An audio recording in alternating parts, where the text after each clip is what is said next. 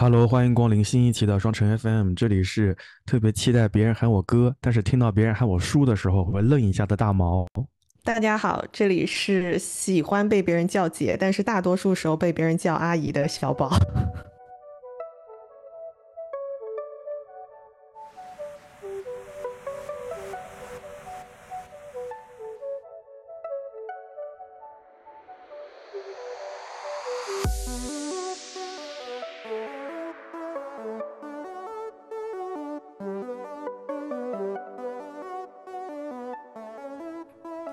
看到这期题目或者听到刚刚开场白的时候，大家就可能会想到，在过年期间，有很多亲戚朋友的孩子就会说：“哎，你快快快，跟你这个这个哥哥打个招呼。”哦，不对不对，应该改口了，应该喊他叔叔。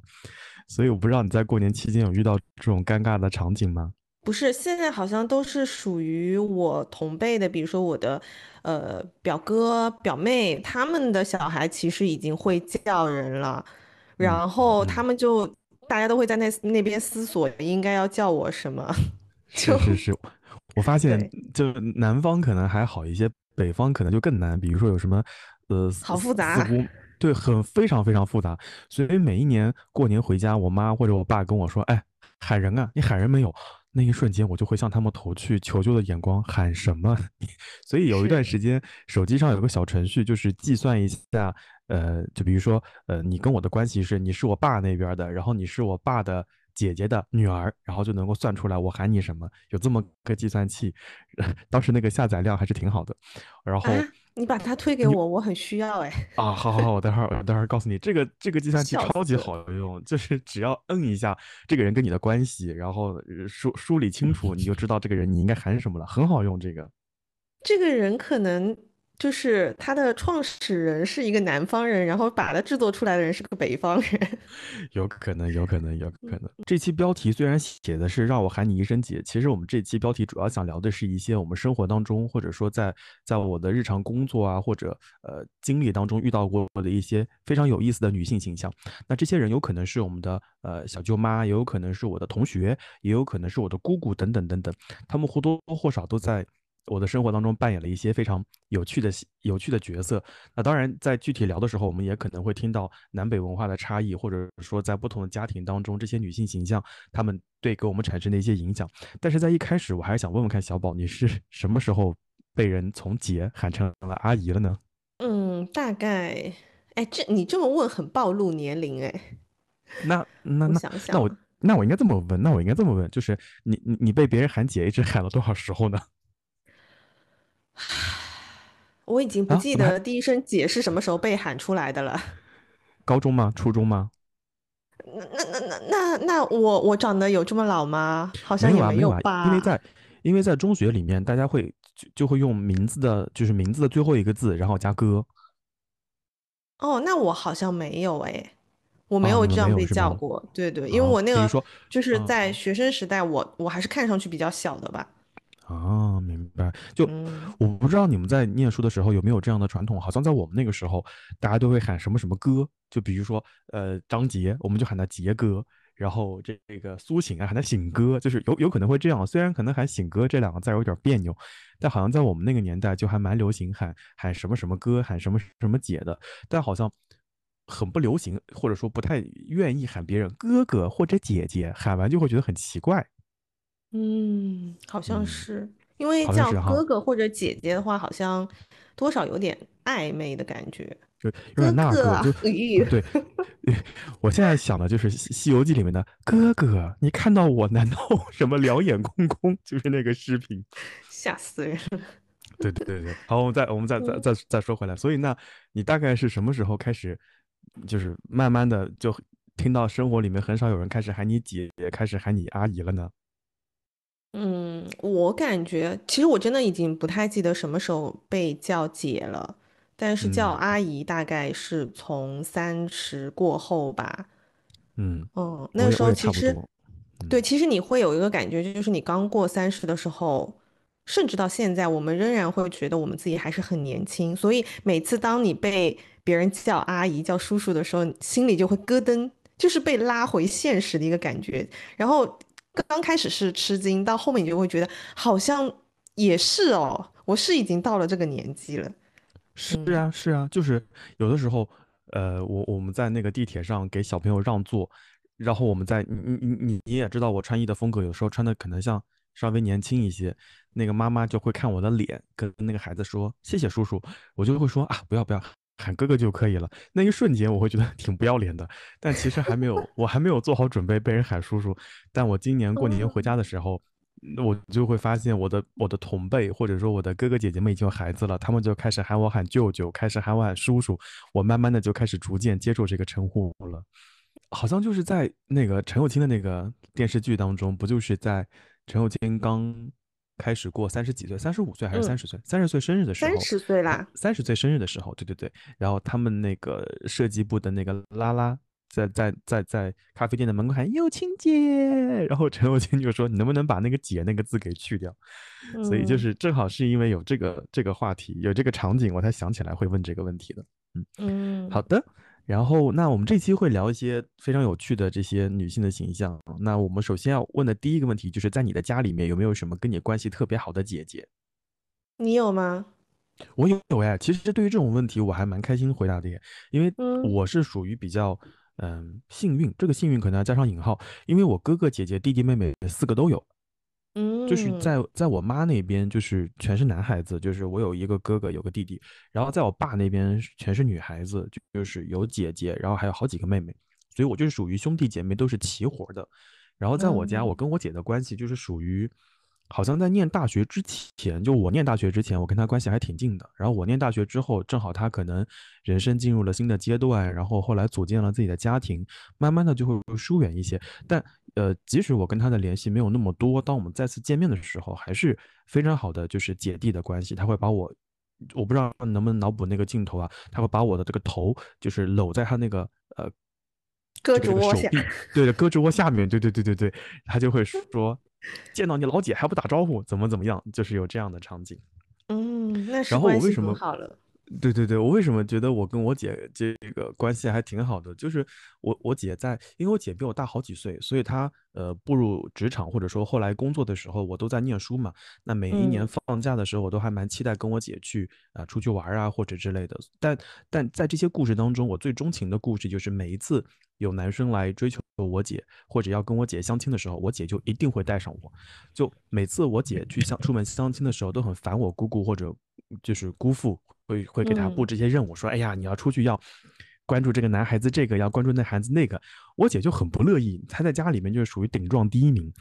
那这个时候，我我的姑父姑妈就会把任务派到我身上，说：“哎呀，你你出去的时候要观察一下这个男生怎么怎么样，这个他有没有注意什么什么，然后你要问一些什么什么问题之类的。”所以每次出去的时候，在在那个路上，我就会跟我姐说：“我说，哎，你妈又给我派了任务。”我姐说：“没事啊。”你反正，就该吃饭就吃嘛，该看电影就看电影嘛。你想买什么就说嘛。你看那个男男生大不大方，然后对对弟弟好不好，也说不定有有个有有眼缘的，以后也能成为你的姐夫嘛。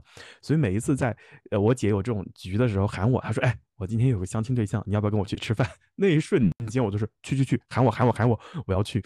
所以在诸多的相亲对象当中，我现在的这个姐夫就是属于。特别能喝酒，就是酒品也很好，然后也很大方，呃，也很体贴，就是很照顾人的那一种。就我印象里，我姐跟他结婚到现在为止，他就进厨房进了一两次吧，基本上都是那个男生把，就是家里的家务事的给包办了的。所以我觉得就是这个这个这个故事还让我还印象挺深刻的。所以每一次呃想起来，就过年回家就聊到我姐的时候，我妈就会问。你还记不记得以前这个你你姐带你去相亲的那些故事？我想想还挺有趣的。我不知道那些就到我现在这个年纪啊，我不知道那些男性看到我是什么样的角色，会不会觉得我姐是伏地魔？就你知道网上有个热梗，就是伏地魔那三个字。啊，对，我不知道我的出现会不会对我姐相亲造成一些什么影响？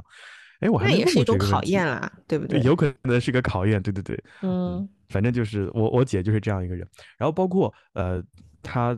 填呃，他读大学的时候填志愿，然后包括后来我填大学，呃，我读大学填志愿的时候，我姐都在家里就会说说随他去，你让他自己填，你们也不要在这边指手画脚。因为我姐在读书的时候，正好正好是那个呃国际经济与贸易这个专业在中国特别火的时候，所以她读的那个专业就是国贸。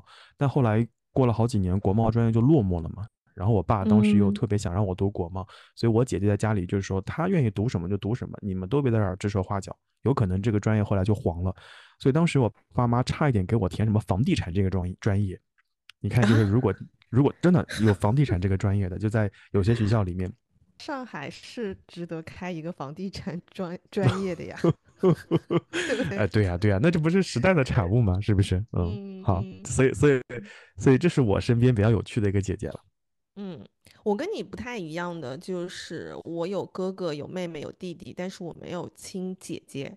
对，但是我有一个从小一起长大的姐姐，就是我们其实，在前面嗯的节目里面也提到过，嗯，呃，现在在北京的那个姐姐，会跟你讨哦，论买包的姐我以为姐。我以为那个姐姐是你的那个有血缘关系的姐姐耶。呃，不是，是发小，因为啊我妈妈啊跟她的妈妈就是发小，啊，从小一起长大的。对，明白。嗯，他哦们那个时候哦，我听我一我直觉得她是你的，就是我一直觉得是你的什么什么姑妈的女儿或者之类的。哦，原来是这。这个关系的姐姐。对，但是我觉得会比啊，我呃其他一些就是有血缘关系的亲戚来的更近一点，就我们哦，两家人的关系，因为嗯嗯他妈妈跟我妈妈也是从小一起长大，而且他们那时候很巧是，呃，我妈妈是在长春出生的，然后他他的妈妈也是，然后大家又是好像在很小的年龄一起来到了苏州。所以他们有非常相似的这个成长的经历，然后后来那个成家之后，两家人又住得很近，都住在同一个小区里面，所以我小时候就是大部分的回忆就是都是跟我这个姐姐在一起的，包括暑期一起做作业，然后甚至是有的时候，呃，我妈接我放学回家，我们吃完晚饭就会去我姐姐家里面，然后两个大人在那边聊天，我们就在那边做作业，然后我姐她就从小到大都是一个学霸。嗯，她不是后来自己考上，呃，就是考到北京去嘛，然后包括能能看得出来，她那嗯个对于那些包，包的价格品相，就是那种点评的价但是，我能感觉出来，他是一个非常有货的人。嗯，他从小数学特别特别的好，他是属于就是嗯理科非常厉害的人，嗯，但是他怎么说呢？他是一个很全面的人，但是理科又是很厉害的那种。就是呃，我印象中他从小学一直到高中毕业都是属于他们学校的前三的，因为他高中的时候也是考的就是重点高中嘛。对，嗯嗯。嗯，然后他在大学的时候其实谈过一个，嗯、也是飞行员的男朋友，嗯，那个男生是当时应该是南航的吧，我印象中嗯啊，因为我有点不太嗯记得了，对，应该是南嗯。航的，南航，而且是也是南航的那种，就是学霸型的，因为他好像是他们学校第一批被那个，嗯，好像是美国那边的什么公司录取的，反正就是毕业就年薪百万的那种，在那个年代哦，哦嗯，但是后来我姐把他甩了。啊啊，这嗯，而且那个男的真的很帅，你知道吗？然后当时甩掉他的原因，呃，我也是听我妈妈跟我说，因为我姐姐从来不会莺莺燕燕来跟我讲这这些事情，你知道吗？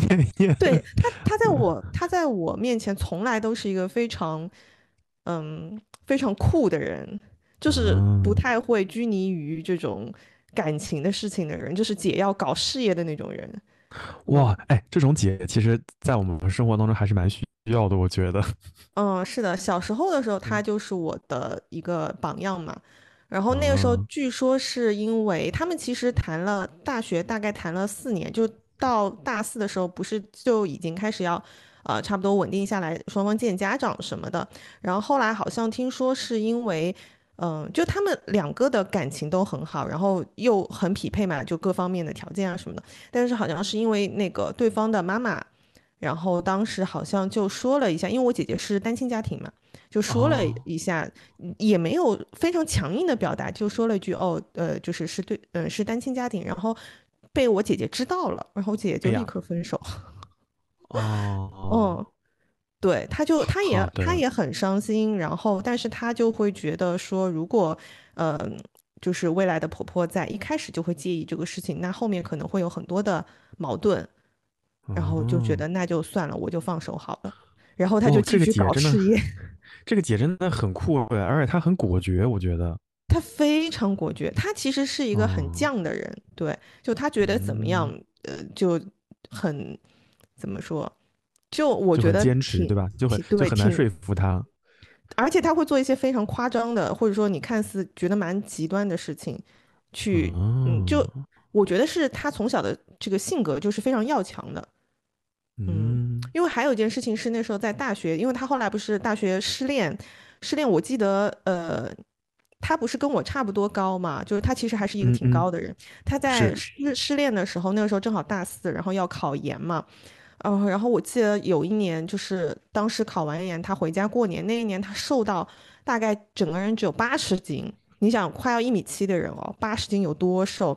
然后就是拼命读书考研，然后就他读的那个专业应该是他们那个学校里面挺好的一个专业。然后呢，大概是嗯，跟就是宿舍里面的有些同学会排挤他，因为他不是从就是相当于是从一个二级的城市过去的嘛。然后好像有一次就是，嗯，听说有有一个就是像那种有点霸凌的那样子的一个一个呃学姐还是什么，就是栽赃他，然后意思就是说他是从小城市来的，然后就说他脏啊什么的之类的，就说他衣服脏，就是说他不讲卫生。哇，我姐是一个多么洁癖的人，你知道她做了一件什么事情吗？嗯，他当着那个人的面，当着他们宿舍所有人的面，他把柜子里所有的衣服。然后还有床单都拿出来，而且那个时候是没有独立的卫生间的，不是只有那种公共的厕所可以洗衣服吗？他通宵把所有的衣服都洗了一遍，然后晒满了整个那个公共区域。哦，就然后后来就没有人敢再说他了，就他是一个会做这种事情的人。嗯，天哪，这个当时要是互联网稍微发达一些，这姐应该在热搜上能挂好几天呢。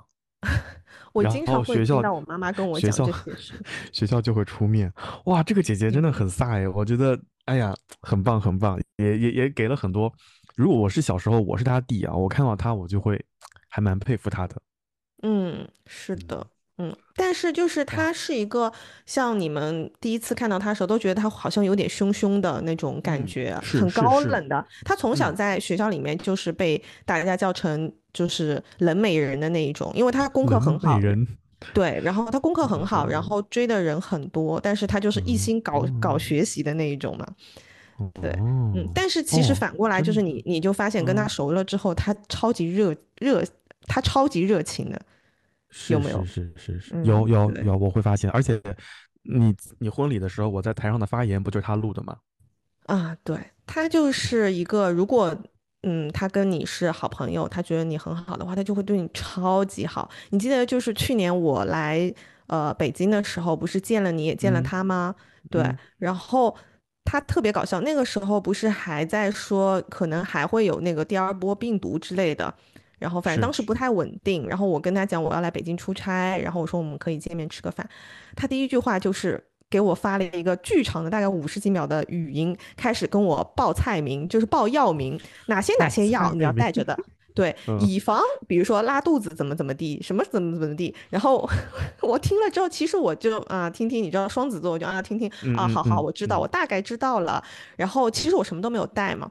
结果我见到他的时候，他直接就是从他的包里面掏出了一个马甲袋，里面各种药还都给我贴好小标签，就是拉肚子吃这个，什么吃这个。他说，他说我在我所有的药库里面每个都抽了这些量，我感觉如果说你遇到的话，应该够你吃回家了。然后就先塞到了我的包里，嗯，所以就是这样的姐姐，真的耶，就是能认识这样的姐姐真的是福气啊，我觉得。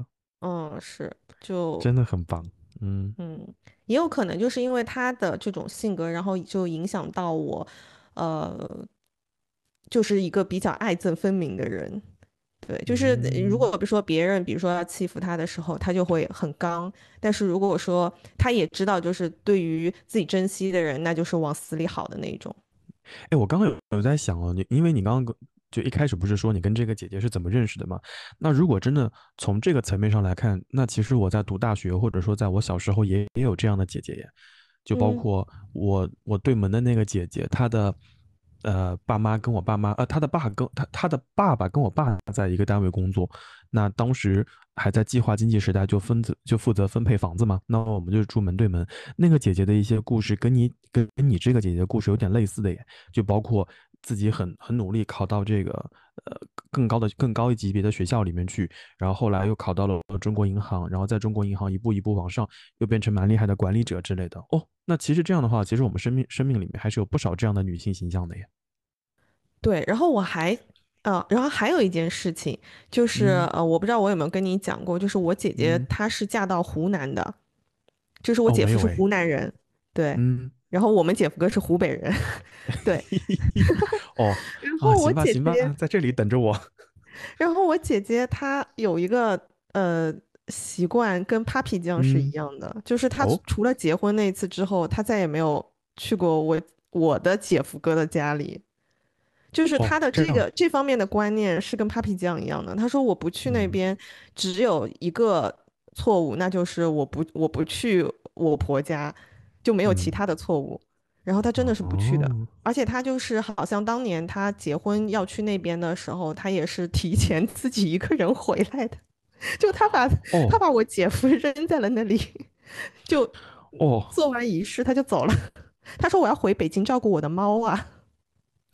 哎呀，这种姐真是哎，我我再说一遍我刚刚那个话，就是如果那个年代有互联网，她应该在热搜上能够霸屏霸很长时间，就大家就会发那个表情包，你就是我的姐，你就是我的女神。是，但同时就是尽管她这样子，但是她还是跟她婆婆一家处的挺好的。就是平常有一些，我我觉得就是日久见人心。你如果要对一个人好，他其实不拘泥在说什么节日你要怎么怎么样，对吧？就都是可能是平常的一些关心，他就经常会寄一些东西啊。然后包括就是之前那个口罩的时候，然后他想到家里的老人，他给他妈妈寄的东西，他都会同样一份都寄给他婆婆的。所以他们其实婆媳的关系还是蛮好的。包括我姐，她其实到现在不是还在搞事业，她都没有决定，呃，就是。都还没有生小孩嘛，但她就说，她说反正可以冻卵，然后她婆婆也是非常理解她，就大家都很理解她，嗯，哦，所以我觉得也蛮厉害的。哦，那那这个那这个姐姐真是搞事业一把好手，我觉得 下次你来北京，我可以和这个姐姐一起见个面。嗯，是。快乐是。快乐的方式不止一种。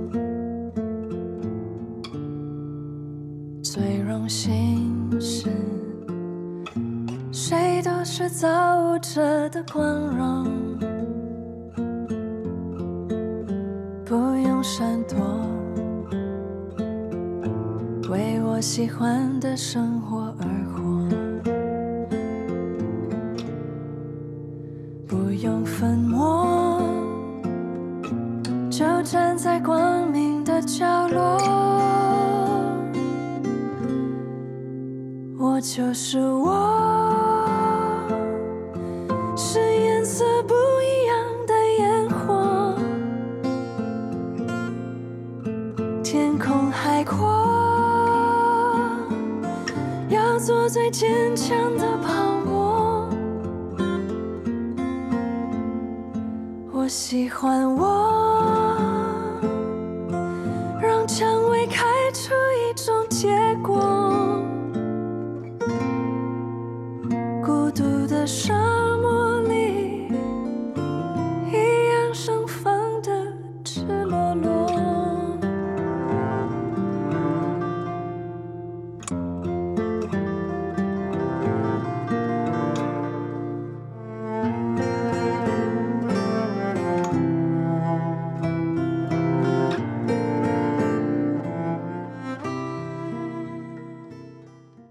真的说那种特立独行的，或者说。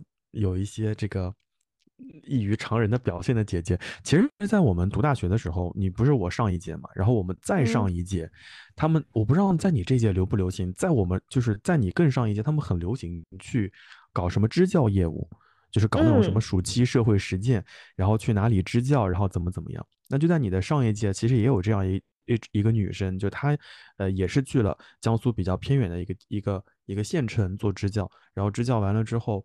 他就会觉得说，好像呃，当地的小学生或者小朋友更加需要教育方面的一些关注啊之类的，所以他在大学毕业之后就考那种叫什么选调生，还是还是什么，就是类似于这样的，不那个那个时候不一定要选调生啊，可能叫什么大学生村官啊，诸如此类的，他就开始考那个考试，后来他就以非常好的成绩就考到了盐城下面的一个镇上面或者乡上面做。这个这个大学生村官，然后他做了大学生村官之后，干的第一件事情就是把当地的小学啊、中学呀，该搞的设施设备什么都都把它配套设施都搞好。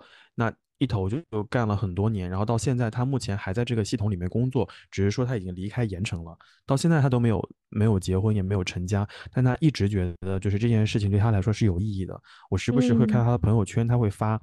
就比如说，呃，这个礼拜又去了哪个？比如说什么湘西什么什么县的一个什么希望小学，然后在当地看到了很多这个孩子，隔天他就会发说什么已经拉到了多少万赞助，给他们送去什么嗯棉被啊之类的。然后他有一条朋友圈，我给他点赞，而且我给他留言了，我说如果可以的话，我也可以捐赠。他有给那些呃山山区里的女女学生、初中生捐赠卫生巾。然后他就会说，这些义务教育只有我们就不能说这种义务教育，就是必要的教育，这种性教育或者启蒙，那必要的时候，像他这种大姐姐的角色还是有必要出现的哦。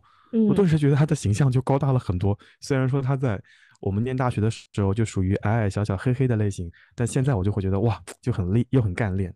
嗯，是，而且其实，在那个年代的大学生，呃，去做就是。村官，然后包括去支教，还跟呃现在的这种概念是不一样的。对，那个时候其实这并不是一个很热门的工作。那个时候的大家可能更热衷于，比如说去金融行业，嗯，去银行之类的。其实很少会有人选择去一个呃比自己现在的这个环境更差一点的地方，然后真心的是想想要去做一些贡献啊，做。对，我觉得这个就嗯，就提一嘴吧，就是跟现在其实是不太一样的一个情况。对，提一嘴，提一嘴，嗯，因为现在可能很多人他考公之类，他是为了自己要谋求一份稳定的工作嘛，就跟之前他们这种想要去村官，就是我们那个年代，我觉得有一些我们身边的人，他们去到呃。就是一些县县城啊，或者是呃这种乡村的地方，他是真的是为了要去做一些，就是把更好的一些教育啊，他所了解的东西能够带给呃那边的人们，然后帮助他们可以去创造更好的生活。其实还真的是不太一样的境界。是的，是的，因为我我在我印象里面，好像暑假去做呃社会实践啊，或者实习啊，要么就是为了学分，要么就是为了下个学期要评个优秀啊之类的。对，而且多少会有一些，有一阵子是多少有一些那种作秀的感觉。是啊，是啊，然后或者为了保研，但在我印象里面，他那一届有好几个人在这件事情上面真的就是很热衷。他呃，他们也跟我讲过一件事情，就是呃，他们觉得去了当地给当地搞支教，感觉就是给当地的孩子们带去了希望和光明。但是突然有一天他们又走了，然后那个灯就灭了。所以他就会觉得还是有必要一直持续在做这件事情哦。我觉得就他们的一些理解，在那个时候真的还还挺超前的，因为在那个年代好像互联网还没有现在那么的发发达，然后类似的话题也没有讨论那么深刻，所以我觉得他们在那个年代能想到这种事情，其实还挺厉害的。是的，是的，嗯嗯。然后除了这个之外，呃，我家里面其实。我我其实还想提我舅妈，虽然从辈分上来说，我舅妈应该就是我的长辈，但如果真的你让我带入到说比她小一些，或者说带入到这个同龄人的视角，我就会觉得我舅妈也是属于特别厉害的姐，因为她是属于以前当兵的，然后呢，呃，当兵后来转业到了一个事业单位里面做了很长时间，她也是她她至她至于学什么专业，我可能一点。一点印象都没有了，但就自己摸爬滚打，慢慢的就爬到了办公室主任。她就从什么都不会，然后慢慢的就自己琢磨，自己慢慢的就就摸索出了一些门道。后来也靠了自己的好人脉、好人缘，然后慢慢的也在这个岗位上干了很长的时间。包括我弟后来呃去了这个澳大利亚读书，然后去了呃英国读书，然后在毕业典礼的时候，他都会邀请我舅妈和我舅舅，毕竟。我舅舅舅妈是这个出钱的人嘛，就邀请他们去澳大利亚跟呃英国进行这个毕业旅行啊，或者之类的。那我弟弟那会儿总不能说嗯请很长时间假，因为我舅是打算在呃澳大利亚跟英国玩大概。十多天的样子，那我弟弟那会儿已经有工作了，可能也就只能请三四天的假。余下的时间，其实我还挺担心的，因为那那段时间可能智能翻译啊，可能没有那么的流行，而且手机上，呃，这个种各种各种软件操作起来其实没有那么方便。我舅妈就在那边自己学英语，就在那边自己学英语。然后后来这次他啊，去年年底的时候，他去英国参加我弟弟的这个毕业典礼，然后回了国。回了国之后呢，哦。我忘了跟你讲个精彩的故事，哎，就是我弟找了个对象，你猜是哪里人？湖北人？猜猜看，什么湖北人？韩国人。哦，欧某找了个韩国女朋友。我跟你讲，今年，今年就是过年期间，我们家真的就是比手画脚，就是韩语、英语、方言、普通话什么都有，就那叫一个混乱。好，这不是重点，重点就是，那我舅妈不就去了英国嘛？去了英国之后，呃，他们接下来就要去摩洛哥旅行。那摩洛哥旅行，我弟又不能去，怎么办呢？哦，我我忘记了一件事情哎，我舅妈从澳大利亚回来之后，一直在自学英语。而且他英语讲的还真不错，所以让我大开眼界的是，在今年过年的饭桌之上，他和他的这个韩国准儿媳妇儿聊天，用英语文聊天是吗？真的，虽然说有一些语法错误啊，但很多单词不影响交流，不影响交流。他问说你们要喝什么饮料？那你像我妈就会问你们要喝什么饮料啊？可乐、雪碧还是要红酒之类的？雪碧那个单词不是很多人会念错吗？啊，我舅妈也念的是对的。后来下了饭桌，我就问我舅妈，我说：“那个你你偷偷摸摸学英语学了多长时间了？”然后他就掏出他那个什么背单词的软件，然后掏出了那个啊多邻国，他跟我说：“你看学了这么久，四位数。”嗯，他坚持到现在哦。他说：“我跟你说，他说我我反正是做好准备，以后是要出去这个出去玩的。”他说：“你看你你大学毕业去了那么多地方，他舅妈也想去。”嗯，那那怎么办呢？我就只能学英语嘛。你看这个，我还坚持了那么长时间，对吧？你指导指导我。哦，那一瞬间，我真是对他，就是敬佩之情油然而生。她也是一个五十多岁的中年中年妇女，也也是这个这个厨房里面、公司里面来回跑，某天每天也这个忙得够呛，还有时间坚持学英语。哇，那一瞬间，我真是觉得我们家的人真是卷王，都是卷王。卷王还没讲完哦。故事还没讲完啊！我妈以前不是很爱看韩剧吗？嗯，我妈还能用个别韩语跟那个女的交流，我当时就觉得至于吗？真的至于吗？啊，然后反正就是这么个精彩的故事了，就过年期间我发现的啊。关键是你弟弟找的这个女朋友也是来自一个一个卷王之国，不是说现在韩国人都不睡觉的吗？不睡觉。今天录音录音之前，我今天不是去公司加班吗？回来的路上，我弟给我发消息，哎，我说快快快，问一下你对象，这个韩国人是不是在吃这个什么镇关庄？然后我弟就跟我说啊，对对对，他们觉得这个牌子最好。我说快跟我说说看有没有什么副作用。过了一会儿，我就收到了好几条语音，大概是四十几秒，我就估计是那个姑娘给我发的啊。我点开一听，她给我详细介绍了几种。这个红参人参饮料有什么副作用？他跟我说，我这种心脏不太好的就不要吃正官庄等等等等的。他跟我讲了一堆，哇，我真的觉得卷王啊，卷王之国真的是这样，他们连这种鬼玩鬼玩意儿都研究的那么透。嗯，哎，说到这个就是养生之类的，其实你有机会的话也可以问问我北京的姐姐，我我就是呃，之前那个养生壶不也是他跟你说的吗？对啊，就是他把我领进门的。他是我怎么知道？就那时候口罩的时候，不是他比我先阳的嘛。然后后来他就告诉我他是怎么康复的，因为我姐夫长期在外出差，然后那个时候根本回不了北京。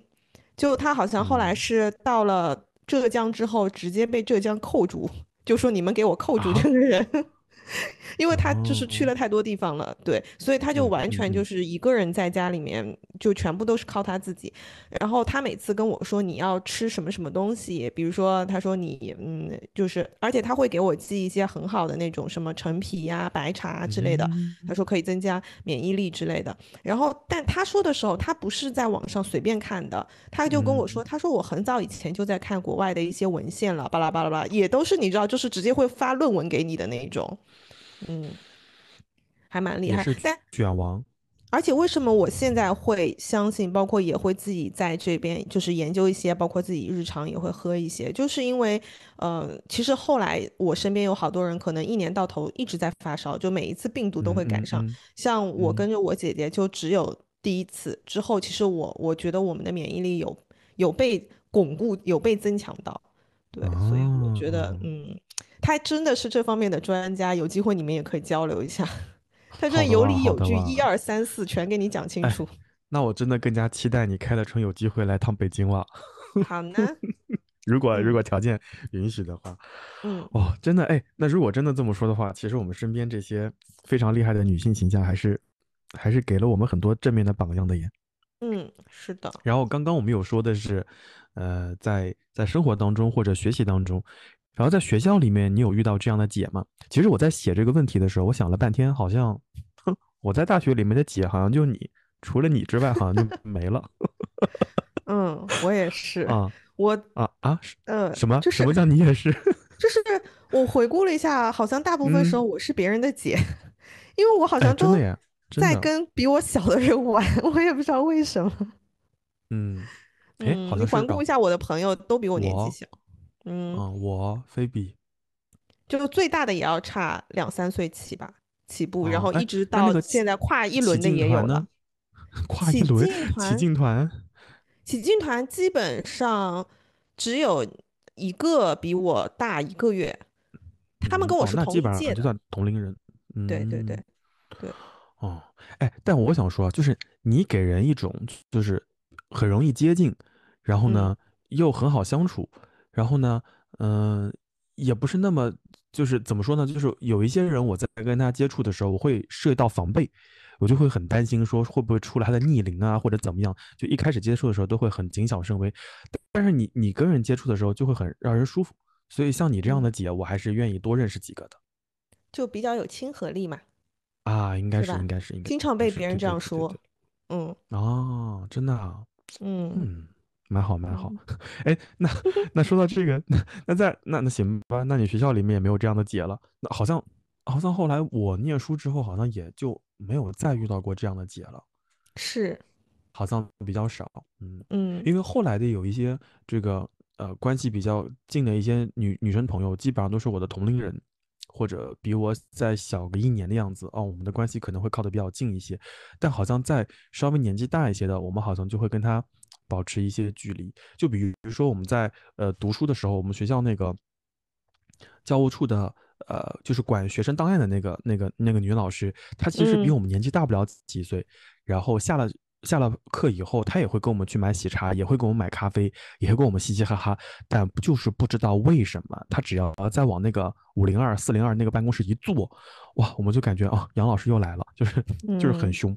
每次你跟他说说什么什么这个学分的事儿，他说啊办不了，不行，哇，你就会觉得啊，前两天跟我买奶茶的那个嘻嘻哈哈的人，怎么今天就变成这个样子了？所以我嗯在我在我在写这个问题的时候，其实我在想，那呃，在我的学生时代里面，好像就你这么个姐，其他的好像也没了。嗯我在想，可能是因为我们这个年代其实还不会像现在，一方面嗯互联网也比较发达，然后另嗯外一方面的话，确实现在的小孩会比较有个性嘛。我们那个时候可能大部分嗯的人还是比较按部就班、循规蹈矩一点的，嗯。对，还有另外一个，嗯还有另外一个原因哎，就是好像是我们那个年代就基本都是独生子女嘛，然后家里面很少就会有什么哥哥姐姐之类的，所以大家也没有这种什么哥哥姐姐这样的意识。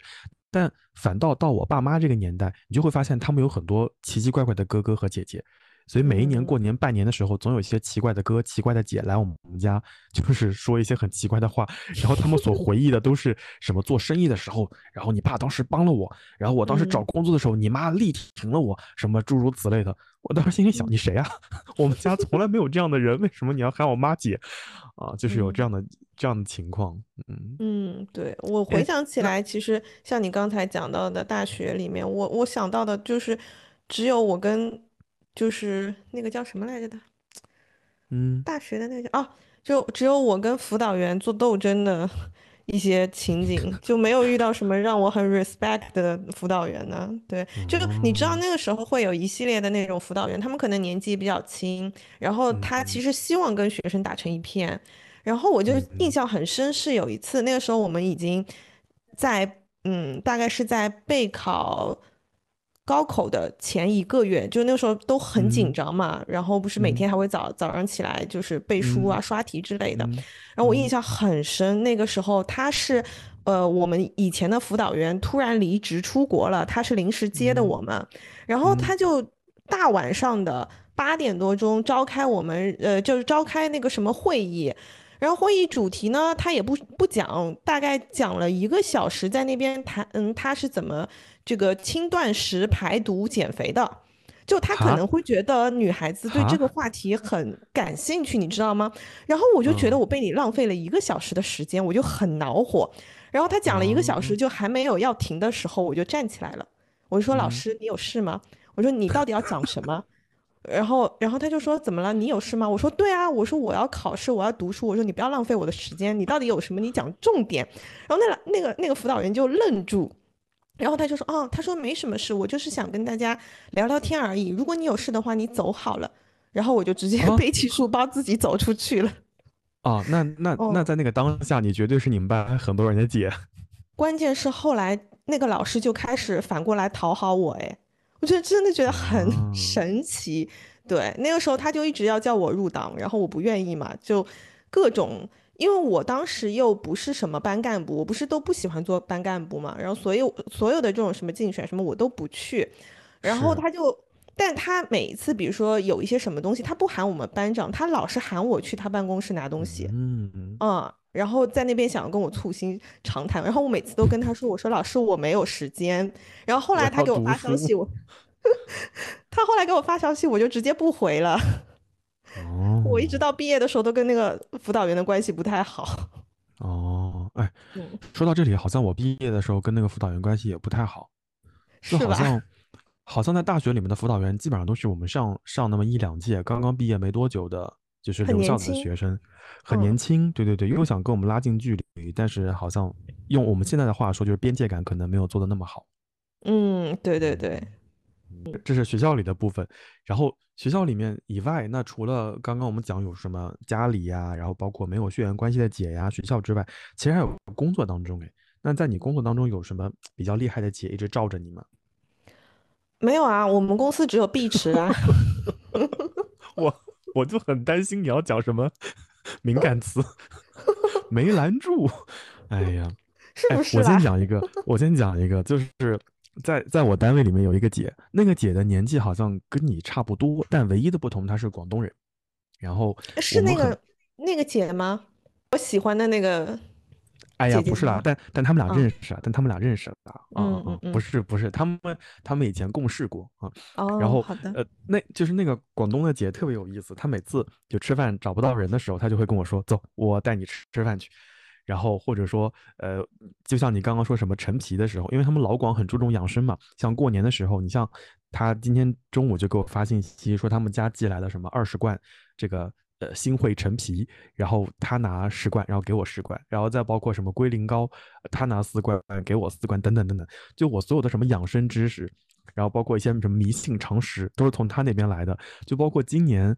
呃，立春的时候，好像是二月四号，大概前后吧，他就会说，今年立春的时间，他就拉了个群啊，群里面就是有除了除了我那个姐之外，还有刚刚你很喜欢的那位女同事的助理啊、女老板的助理，我们三个人就有一个小群，然后那个广东姐就会说，啊，今今年春立春呢是在几月几号几时几分，到时候呢我们提前一个小时在这个群里面布置一下，什么立春当天啊，你们要注意一下要躲春，你们要注意什么什么事情。除了这个之外呢，要开心，立春当天决定了全年的心情，我们要在群里面发红包，互说好话，互说吉利话，等等等等。包括今年过年，然后我们有些朋友本命年，有一些可能。什么犯太岁诸如此类的，这个姐全程在给我们指挥，就是做这些事情。但是工作上，你问她一些什么事情，她都会说啊，你等等，我上班吧你问一下啊，我再去帮你问个什么人，她就属于这样的。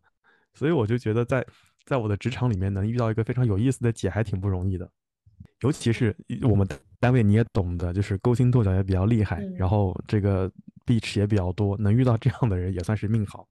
我其实蛮想听你说另外那个姐的。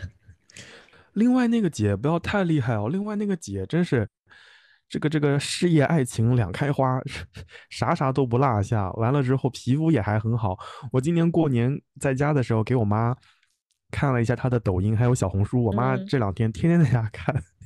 真的，最好笑的事情是我妈说，嗯，这个姐看出来也有些年纪了。我说你猜猜看，我妈说估计也就三十七、三十八。我说哇，很准。后来我妈就问了个问题，说，哎，你帮我发个微信问问他，这个川字纹和法令纹怎么去？我真在家笑了半天，因为我妈有一段时间老皱眉头嘛，所以头上有那嗯么淡淡的川字纹的这个痕迹。然后包括上了年纪之后，法令纹也会重一些。那我就给他发微信啊，我说那个是是谁谁谁谁谁，我妈就就问这个川字纹怎么办，法令纹怎么办？他就他就回跟我一样啊，做医美啊。然后我就跟我妈说要做医美，我妈就想不行，不能做医美，这医美应该很疼，你快问问他有没有什么。比较好的方法，我刚刚准备发，我妈说算了算了，我去小红书跟抖音给她留言，我就说我是某某某的妈，我说我求你，你别 你不要这样。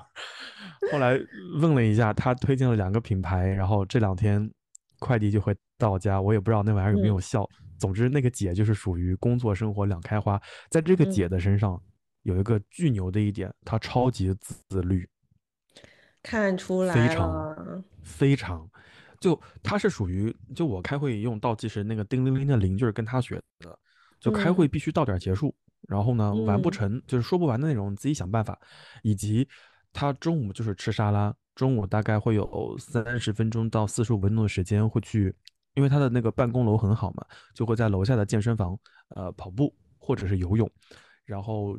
准点下班，下了班之后就开始经营自己的小红书，然后经营自己的社交媒社交平台。周末除了有的时候要出差之外，还直播。反正这个姐的人生就是自律。她好拼。而且有的时候我问她，我说你这个回家拍这个夜间护肤的视频，我说这个同事们跟着你回家拍那么晚不累吗？她说什么什么同事都是我自己拍的，相机一架，补光灯一打不就搞定了吗？麻烦他们干嘛？我。哦，我还没有跟你说，我一直以为他的那些视频的团队大概会有五六个人、七八个人，其实没有，就两个人，绝大部分是这个姐自己搞的。嗯，厉害。就因为我之前。看他的时候，我对他有几件事情印象很深。第一件事情就是最早的时候，你跟我说到他的时候，呃，然后你跟我说他在小红书上很火嘛，是个大 V。然后我当时我记得他的那个签名，就是自我介绍那边，他好像是写的是高管的双面人生。说真的，如果不是你给他证明，我真的觉得就是个人设。我不相信会有一个人就是事业上面要处理这么多。很很烦的事情，然后又能够把生活，然后还把副业，把自己又搞得这么好的，因为他之前其实有发他以前的一些照片，哇塞，他真的是属于就是年纪越大越好看，然后越瘦越越美丽的那一种哎，然后包括我记得以前你跟我说的一句话是在大概几年前，那个时候你就跟我说是他讲的，他说什么？人过了三十，就女生过了三十之后，同样的钱去买护护肤品，不如交给医美。然后我就觉得，嗯，就是我现在越来越觉得他说的这句话是对的。就我我觉得他有很多的这种想法和概念，都会比就是同龄的人可能会再要早一些，就就已经有了。我到现在还还一直有关注他。我我说我现在也一直关注他，对。嗯嗯，或者说他看开的更早一些，看透了更早。对他应该也是那种就是有了目标之后也挺雷厉风行的人吧？他是目标感和嗯结果导向很强的人，嗯，所以就就这样。包括他前段时间，哎，对，包括他前段时间在呃我们那个群里面发一些工作计划之类的，别的别的人就包括我们俩共同讨厌的那个人，他他的他发的时候就是那种。PPT 似的，就是一个小点儿几句话，一个小点儿几句话，后面有的时候是病句，有的时候不是病句。这个姐就发了三条，她第一句话是发太多也完不成，也是给领导看的，我就写三条，第一、第二、第三。然后那个一二三写完之后呢，后面还有预期，呃，完成的时间和预期目标，以及谁配合他完成，就是谁配合他呃达成这个目标，谁来监督他。然后这个结果是通过什么来呈现的？哇！我当时心里想，你打脸要不要打的那么快？就就就所有的管理者在群里面啪啪啪往上发的时候，这个姐淡定的发了三条。我当时觉得，哦，姐你真是姐，你真是姐，真酷毙了，真的，嗯。而且我们可以跟大家说一下，这个姐就是我们在前两期的时候提到的那一位，呃，年会的时候会就是跟大家说，就大家自己玩，然后自己走的那个姐是吗？呀呀呀，是就是那个会请大家去。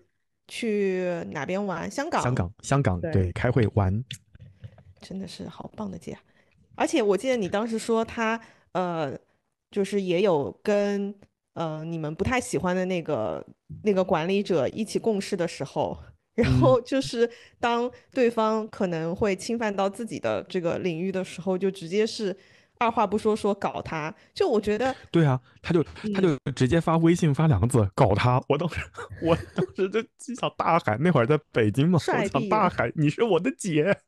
真的，嗯，就是我觉得，嗯，可能。真正的就是这这样子的人，我会觉得他会更真实。就是像我们以前可能很多在电视剧里面看到的那种大女主，那个时候的大女主啊，反而可能都是哎呀，就是有点傻白甜的。然后最后呃那个宗旨就是最后上的价值就是善良的人最后一定会 happy ending。但其实我觉得像现实当中像这样子的，嗯，爱憎分分明，然后对于呃可能一些他不太喜欢，然后包括就是。嗯，可能欺负他或者欺负他比呃欺负他下面的人的人，他可以就是自己能够去反击的这样子的一些嗯人，可能会更加给到我们一些力量嗯，因为这个世界不是不是一个你老好人就能够走到底的这样一个世界。嗯，是呢，是呢，是呢。嗯，而且他过年的时候，你们公司的这位姐，他过年的时候还发了个朋友圈说不要找我拜年，把时间留给家人。嗯，你就觉得哎。姐还是姐，大姐还是大姐。嗯嗯，好的。当然，这是我司比较利、比较正面的姐。我司还有一个很很那个的姐，就很那个的姐已经被从很高的位置上撸下来了。但我还是想讲这个很那个的姐，她有个最典型的特点，就是永远不担责，而且她永远分不清工作和生活。就我给你讲一个很有趣的故事，她之前从呃。从四大还是从哪里挖来了一个比较厉害的管理者做他的副手嘛，做他的简一。那这个男生来了之后，跟他相安无事，做的都还蛮好的。突然有一天，这个男的接到个电话，要去高，要要去高架上接这位姐。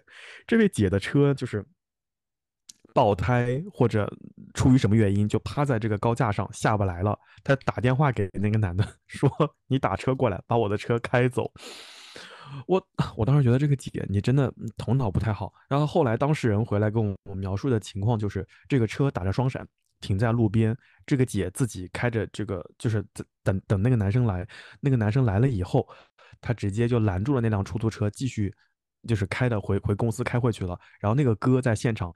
打电话给保险公司，打电话给路障救援，把这个车给弄走了。然后这个男生就说：“他为什么自己不可以？这一些事情他难道不知道吗？他的车没有买保险吗？”就是这个姐，后来有很多事情在在工作当中就被大家开始疯狂吐槽。慢慢的，后来上层也知道了，知道之后就把这个姐给撸掉了。结果撸掉之后，这这个姐依旧还是不能说变本加厉吧，就更加的。他他可能有一个想法，就是反正我也下来了嘛，那也无所谓了，所以他就会给，对，他就开始摆烂，他会给事业部的一些呃一级管理者、总监们约个会啊，说要团建，然后要出去开会。结果出去开会是干嘛呢？给他儿子这个十岁生日布置现场。然后周末团建会去哪里呢？周末团建会去他家里，去他家里干嘛呢？打扫卫生。一起打扫卫生，对，一起打扫卫生。要要过年了嘛。打扫卫生、修指甲，因为他不愿意去那些写字楼里面做那个美甲，怎么办呢？他就把那个美甲团队请到他的家里面给他来做。一个人指甲做不了怎么办？就把女性同事都约过去，在他家一起做美甲。拼团就是诸如此类这样的故事有很多，所以这个姐就是属于大家，大家提到她都是会狂皱眉头，然后我就觉得这个姐怎么还在？这个姐怎么还没有走？就是有这样的姐，尤其是这个姐，就是我刚刚说的这个指甲姐和刚刚那个红包姐，这两个人是年龄还差不多，你就会觉得哦，那个会更好，就总是有个菜的来垫背。就一样的年龄，怎么差距这么大呢？哎，真的，真的，真的，哎，所以这么一说，我们单位里面还是有一些比较厉害的姐。嗯，等会儿节目散了，我去给她看看她的小红书，我再给她点个赞。嗯，好，这是这是这是呃，公司里和。学校里的一些姐，然后那在嗯现实生活当中会有一些陌生人，那种陌生的大姐或者陌生的姐姐，你有什么让你印象深刻的吗？其实我没有说呃那种陌生的大姐，但是我想到有一个女孩子，其实令我印象蛮深刻的。她应该年纪比我小的，大概小个三四岁。然后我跟她是那时候追林宥嘉的时候认识的，就是我之前有说过我们。呃，那个时候追那个神游嘛，大概是一三一三年左右，然后神游就是在全国开了两年，我们就追了好几个地方，然后大家就熟了。我记得他好像是广东那边的，然后当时他追林宥嘉，我跟他应该是在杭州那一场还是南京认识的。对，后来就大家就经常会一起玩，到后来就是后面几场的时候，我们可能大家都定在一个酒店，然后结束之后就会一起去嗯吃东西。我知道他是在广东的某一个。初呃高中里面做老师，然后后来神游结束之后，林宥嘉不是去呃就是当兵了嘛，然后当时就有很长一段时间大家就没有再联系，但就是一直在朋友圈里面。后来好像是到了一八年左右，有一天我就看到另外一个女生，也是我们当时一起追星的时候认识的一个女生，她发了一条。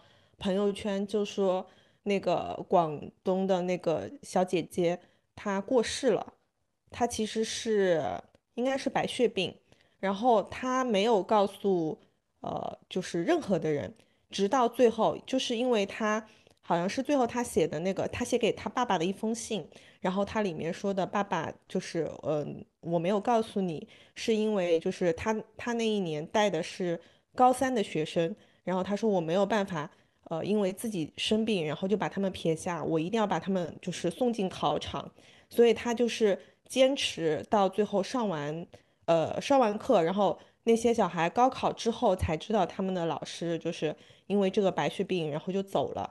然后当时反正我对那个朋友圈印象非常非常的深，我就觉得这个女孩子真的是挺哦，挺让人对印象深刻。哎呦，你刚你刚讲完，我真的。哎，真的有点，我找不到一个很准确的词来形容我此刻的感受。我又会觉得，他不应该被教师，对他不应该被教师这个角色所绑架着。但是后来我换位思考，如果我真的自己面临这种情况，我可能也会坚持下去。嗯，他没有告诉任何一个人，就是默默的忍受着那些痛苦，然后坚持到了最后一刻。对。我就觉得，而且我印象当中，她是一个非常非常瘦的女生，她可能那个时候身体就不是很好的，因为我我只知道她当时是说她呃胃病，所以就胃病有胃病的人很瘦就很正常嘛。对，就非常非常瘦，然后是一个短头发，就是那种很帅的女孩子。她是那种会在街上，然后因为呃当时不是演唱会结束之后，大家会可能会打不到车，然后就会有一些那种黑车的那种滴滴，然后嗯可能就会趁机看你都是女孩子，然后就会说呃不打表，然后一口价之类的那种乱喊价。她是会跟那个那个司机吵架的那种人，就非常的讲义气的那种人，对。然后我当时会觉得他给我留下的印象是那种很直接、很大大咧咧，然后脾气挺急的。因为他当时跟那个呃司机吵架，其实蛮可怕的。就我们很怕说真的就把人家惹毛了，下一秒就要动手了，是吗？对对对，是的，他就超级猛猛的那种。所以我当时觉得他性格挺炸的。但是你想，他后来做的那件事情，他没有告诉任何一个人，直到最后又就是他给他爸爸写了一封信，然后他好像就是默默的走掉了。然后后来他爸爸。他们家里面的人才知道，然后学校的人才知道的，对。哦，嗯，哎，真的好感慨哦。对，就觉得好厉害哦。就怎么说，我会觉得身边你觉得很厉害的那些人，他可能不会在平常他做很多很厉害的事情，但是他不会告诉你，你可能都是在一些很意外的情况下知道的。哎，真的，就是就是。互联网上会很流行一句话，就是非常遗憾，我以这样的方式认识到你。嗯，对对对，是的，嗯嗯，哎，希望希望天堂没有责任感，也希望天堂没有痛苦。嗯，哎，好好感慨哦。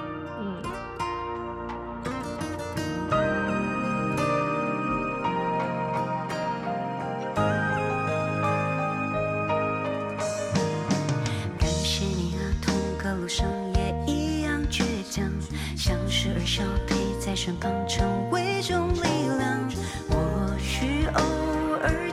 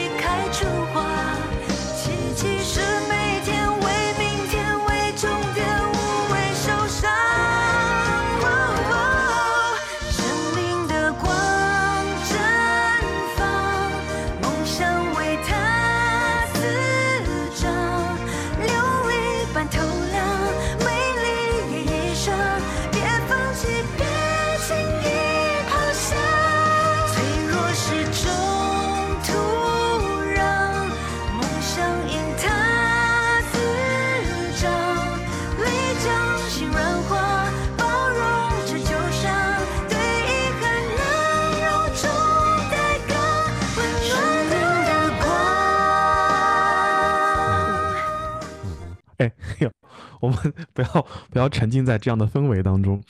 我我为什么会有这个问题？是因为最近不是呃网上在讨论说这个在看电影的时候会有盗摄嘛，就是会拍这个现场的一些呃照片或者视频剧透的这些这些事情。那我就会翻我的微博，我之前是不是也拍过一些？那在翻我之前微博的时候，我就突然有翻到一些呃让我印象非常深刻的微博。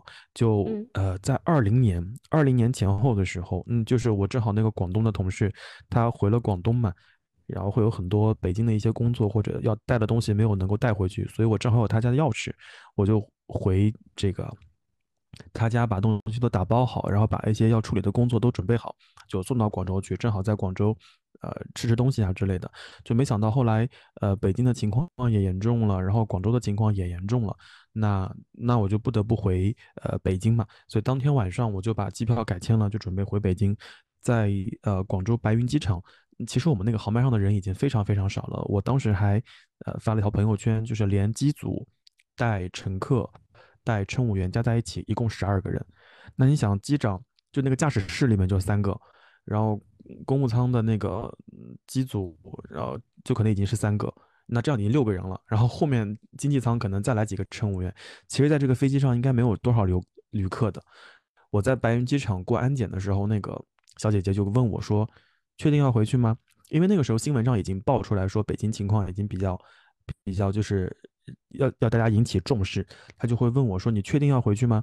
我说：“嗯。”他说：“现在改退退改签就是全免费的哟。”我说：“嗯。”我说：“我一定要回北京。”他说：“真的吗？”他说：“不回去也没所谓哦，说不定过两天就好了。”我说：“没事的，我要回去。”然后那个小姐姐说：“哦，这边有个加急，然后就把我塞到那个安检通道里面去了，就说你可以先过去。”然后。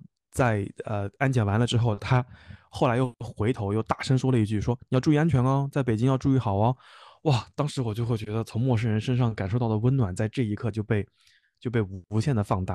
然后他一听我也不会讲粤语嘛，他是用普通话讲的，那种普通话里面夹了点儿老广的腔调，哦，真的印象非常非常深刻。后来我就。呃，回顺利的回了北京嘛，然后之后那些事情大家就知道了，就包括北京的一些情况，包括广州的一些情况。但后来时不时想起那条微博的时候，我也会觉得说，真的还挺让人感动的。是，因为我一般出行的时候好像飞机会比较多，所以我我我遇到的这种感人的故事也好，或者说这些呃有趣的故事也好，基本上都是在飞机上发生的。嗯，包括包括之前。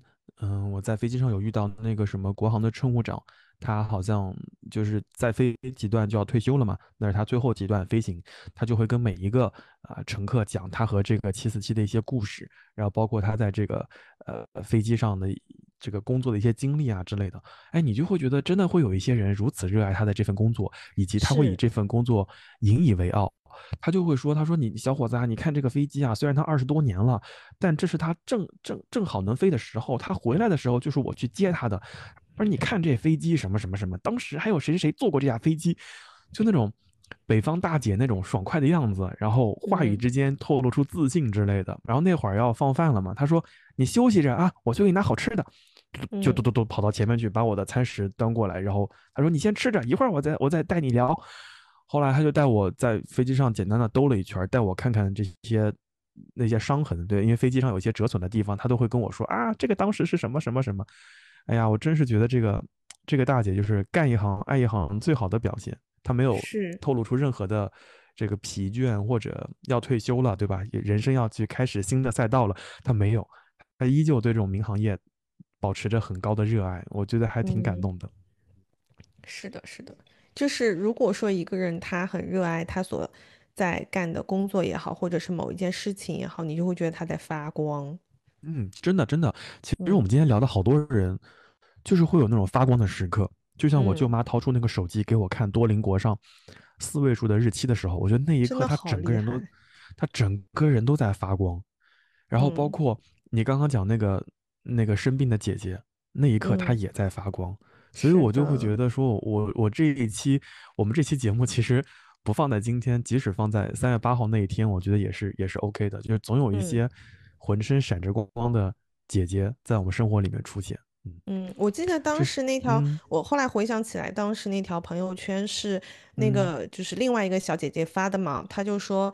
我们不是说好下一次就是等嘉哥回来之后要在一起去看演唱会嘛？她说我，因为我们当时那些人就是年纪还都小嘛，那个女生那个时候应该才二十二十几岁吧，就很年轻嘛。然后当时大家就说还是单身，以后有了呃老公有了小孩都要带他们一起继续大家一起去看家哥这样子。然后就说没有想到最后的一面是这样子的一个形式见到。哎。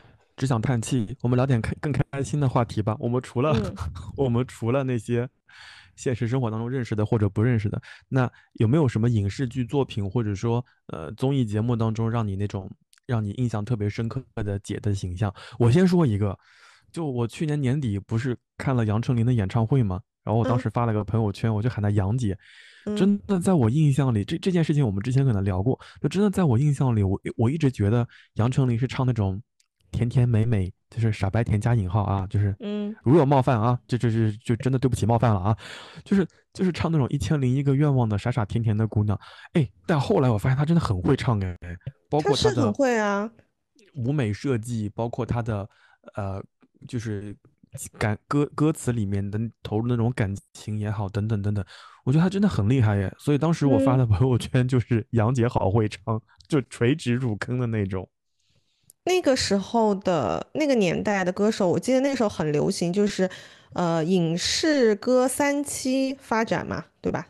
所以他应该就是那个年代的，对，因为我记得他当时最早在《Fall in Love》的时候，就是特别突出的一个，因为他的他的唱功是，他就像是 S.H.E 里面的 Phoebe 一样嘛，嗯，啊，Hebe。抱歉，我说错了。Hebe，我当时心里想，因为因为现在他已经不是 Hebe 了，他就是田馥甄呐，对不对？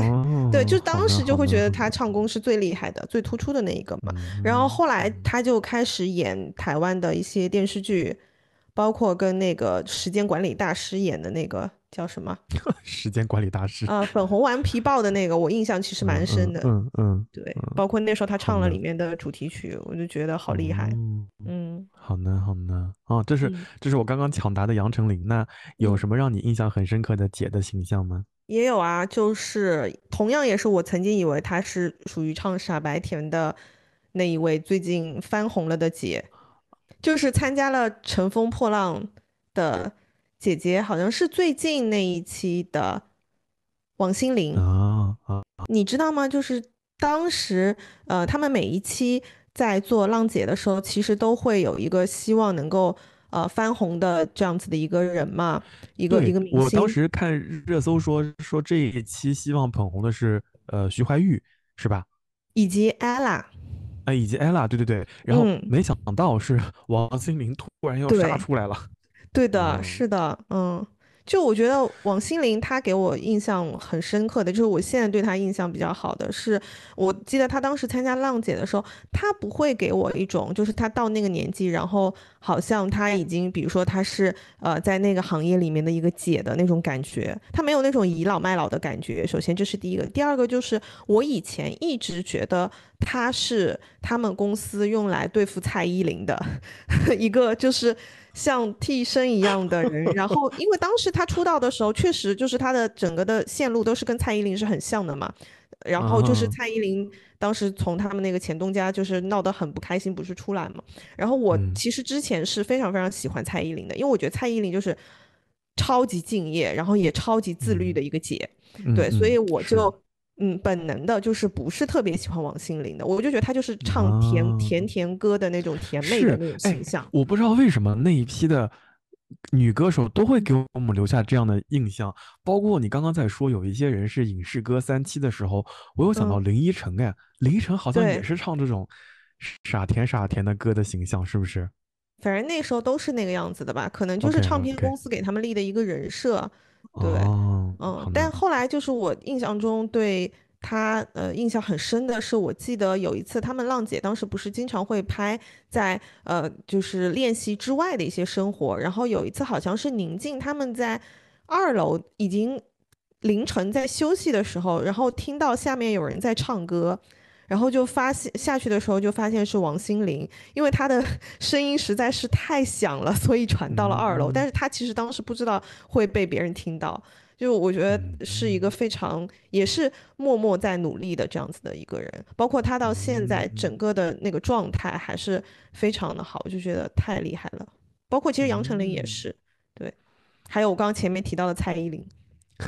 嗯，蔡依林哎真的，你记不记得她之前有一个，她有两个视嗯。频很出圈的，一个就是嗯。她在最早那个时候不是开始练习跳舞的时候，其实你如果去看她以前早期的刚出道时候，她那个跳舞真的像，跳舞，她就会依偎在那边，像个木偶人一样，几乎她就像而且她真的跳起来的时候就像只猴子啊，但她她她你这现在你看，他真的跳舞就是你说他说第一，我觉得很少有人人敢呃，他说第二，很少有人敢说第一吧。真的，他现在他现在就是后天，努力的，嗯嗯。嗯嗯，然后我当时看的那个视频，就是他们幕后拍他在排练的时候，呃，不是他的演唱会都很超值，会有一些什么吊威亚啊、转圈啊之类的，他就是直接转到昏倒那种，我觉得超敬业。然后包括其实自己的那种炒作啊什么的都没有，平常都很低调嘛，就觉得好，嗯很很不错。对，嗯，某种程度上也可以理解为，就是蔡依林也是一门心思专心搞事业的姐。对啊，不是之前我嗯们有一次说到就是意难平的那个 CP，我当时就说他跟啊周杰啊伦嘛。是对，是是是然后很多嗯，其实现在还有很多人在网上有磕他们的过期糖，然后就说，因为就是周杰伦他想要的是一个公主，但是就是蔡依林是 queen 嘛，所以他们俩没有办法在一 起。他是 queen，嗯，嗯，对，他不是在他那个四十岁的那个演唱会上的时候还，还在那边说四十岁真的很爽嘛。嗯，是是是，我对那个印象很深。是的，就很喜欢他。嗯哦，哎呀，那这么看，其实我们在呃影视作品当中，或者说在综艺节目里面，印象很深刻的姐都具备一样的特征或者一样的这个这个 moment 闪光时刻，就是后天超级超级努力，然后嗯也也也也给我们重新刷新了当年的认知嘛。嗯，对，都很自律。嗯然后我觉得他们可嗯能在人前的一些呃独树一帜，或者说一些标新立异，都是因为他嗯们后天的在背后的一些努力给了他们这种底气。觉得这个是非常能够感染人和给人鼓励的。嗯，是的，是的。然嗯后除了这个之外，其实更多的就是一些呃，在影视剧当中让我们印象很深刻的姐姐。那其实有很多这种姐姐的形象，包括我最近在复习的那个呃《知否知否》，我我嗯寒假期间我又看《知否》，包括呃，因为回了家以后，我家里的这些长辈啊或者亲戚们，他们看电视还是喜欢以电视台为单位来看，所以当嗯时。呃，我无意间就调到了山东卫视嘛，山东卫视正好就在放《知否》，我在家家里就在看那个《知否》，我就会发现，就是在《知否》的呃电视剧，就是这个故事当中，明兰不是有一个四姐姐和五姐姐嘛？然后她那个五姐姐就是属于跟她关系靠得比较近，然后从小这个两个人也相互帮持着，然后也不能说他们两个人这个呃从小帮持，但至少他们呃在某一些事情上面的站队或者说呃价值观是一致的。哎，我就想到就是其实有很多类似这样的剧情，但但我又觉得如果在这里面聊开了，就好像变成了一个电视剧的这个推荐的一个。我们下次可以单独开一集聊。对对对对对对，可以可以可以单嗯独开一集聊。但我在这儿想说的是，《知否》真的太好看了。我今年今年寒假我又看了一遍。哎，我跟你嗯讲，你你如果在家闲的无聊啊，或者说晚上不知道看什么的时候，我给你推荐个 B 站的 UP 主，那个 UP 主叫做呃。哎呀，完蛋了，他叫什么啊？但我但我记得他的那个栏目，他那个栏目叫《知否放大镜》，嗯，他目前已经已经搜一下。已经出了十九集，他把《知嗯。否》里面的主线、暗线全部呃都都过了一遍，然后前三嗯。集可能都会呃关注的比较早点的剧情，你要看最近的一些都很开心，所以所以我我今天跟我同事有聊天，我说我这两天的快乐就是常嬷嬷和那个大娘子所给的，常嬷嬷骂那个康氏。然后大嗯娘子骂林清霜，我就会觉得好开心啊，就很想看他们的混剪啊。嗯。嗯好的，这是这是这是影视作品里面的，因为影视作品里面涉及到姐姐的内容可能会比较多，所以我们在这个地方就就不再展开了。就我为什嗯么会想跟小宝聊这一期节目，是因为正好在年前，呃，我们也在我正好也在听有台的一些节目，他们就在聊到说，在家里面有一些让他们印象深刻的姐或者女性形象，他们有聊到一些呃长辈啊之类的。但后来我在想，好像在我的生活当中，我喊的那个姐可能会少一些。除了我自己的姐姐和小宝之外，好像我就很少喊姐，所以我就会想跟小宝来聊一聊在生活当中所出现的一些女性形象。她们不一定是我的，不一定是我们的姐，有可能是是是陌生人，有可能是这个这个学学姐，也有可能是家里的长辈。但其实他们身上都会。就像刚刚小宝所说的，总会有那么一些闪光的时刻或者发光的时刻，然后那些时刻一直会烙印在我的脑海当中，让我印象非常深刻。我觉得真的，如果有一天我老了，然后对我这个家里的一些家庭聚餐的一些陋习，我都忘记了，但我一定会记得我舅妈在今年饭桌上说英语和我妈说韩语的那个场景。我觉得如果我是同龄人的话，就是他们的同龄人，我就会觉得他们那一瞬间在发光。就我妈在。在跟那个韩国姑娘敬酒那一瞬间，我妈讲出那些流利的韩语那一瞬间，我脑子里嗡的一下，我就觉得太夸张了吧？有必要这样吗？嗯，我我我后来回家的路上问我妈，我说你是临时学的还是干嘛？我妈说这么多年韩剧，你当我真的白看的？哇，我真的觉得这些阿姨们真的太厉害了。是，嗯，可能就是需要在很多的时候需要这一些。嗯，平常的普通人，他们的某一些发光的时刻，或者是他们这些发光的品质，能够鼓励我们。不是说，呃，我们需要总是在人群当中做最特别的那一个，但是，希望，嗯，我会觉得他们的这一些言行，多少会鼓励到我在，呃，发现自己的有一些观点或者喜好和大众的价值观不一样的时候。是他们能够给到我一些鼓励，是就是坚持做自己，以及坚持做自己觉得正确的事情。是，嗯，包括呃，我刚刚有个小小的插曲没有讲，就我舅妈就会说，当他们这个年纪的中年人，呃，或者中老年群体下了班吃完饭以后，都是在什么街心公园遛弯啊、跑步啊、遛狗的时候，他拿着个手机在那学英语，他会觉得会有点格格不入，但他会觉得。嗯，在旅行的时候讲英语，包括在舅舅迷路的时候，他去问路等等等等，他就会觉得那一瞬间英语就没有白学。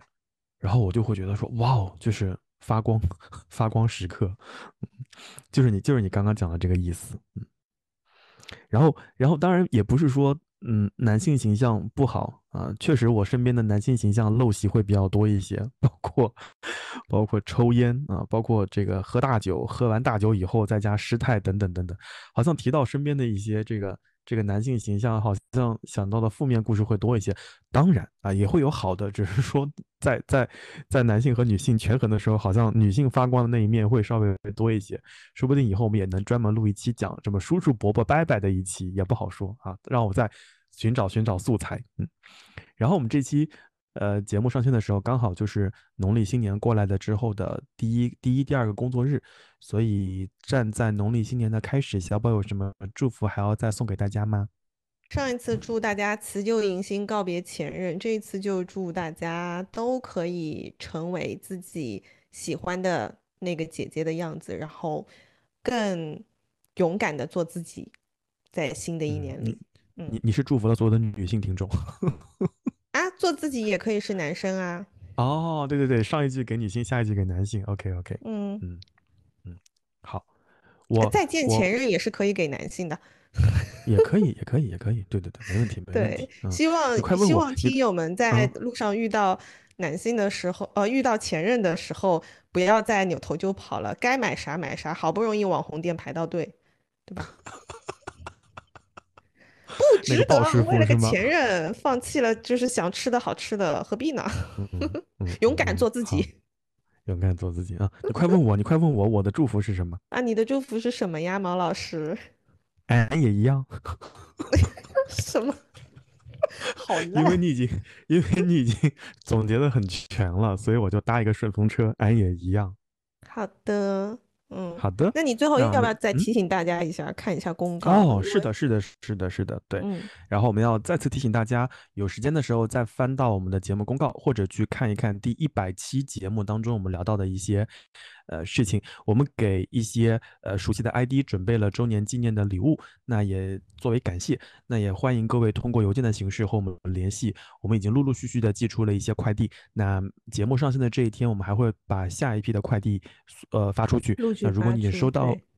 如果你已经收到了我们的礼物，也欢迎你在听友群或者聊天区里面跟我们打打招呼，或者发一个这个买家秀嘛？不对，买家秀，我想想也没花钱，也不是买的，没所谓了，就大家可以呃拍拍照片，或者说说你的感受啊之类的。那如果说呃你在我们的感谢名单当中，但还没有呃跟我们取得联系的话，也想也希望你尽快和我们取得联系。好的，那我们这期节目到这边就要跟大家说再见了，也希望能够陪伴大家熬过节后第一个难熬的周一吧。嗯，是的。好的，那我们就下周再见啦。嗯，下周一再见，拜拜。拜拜。show.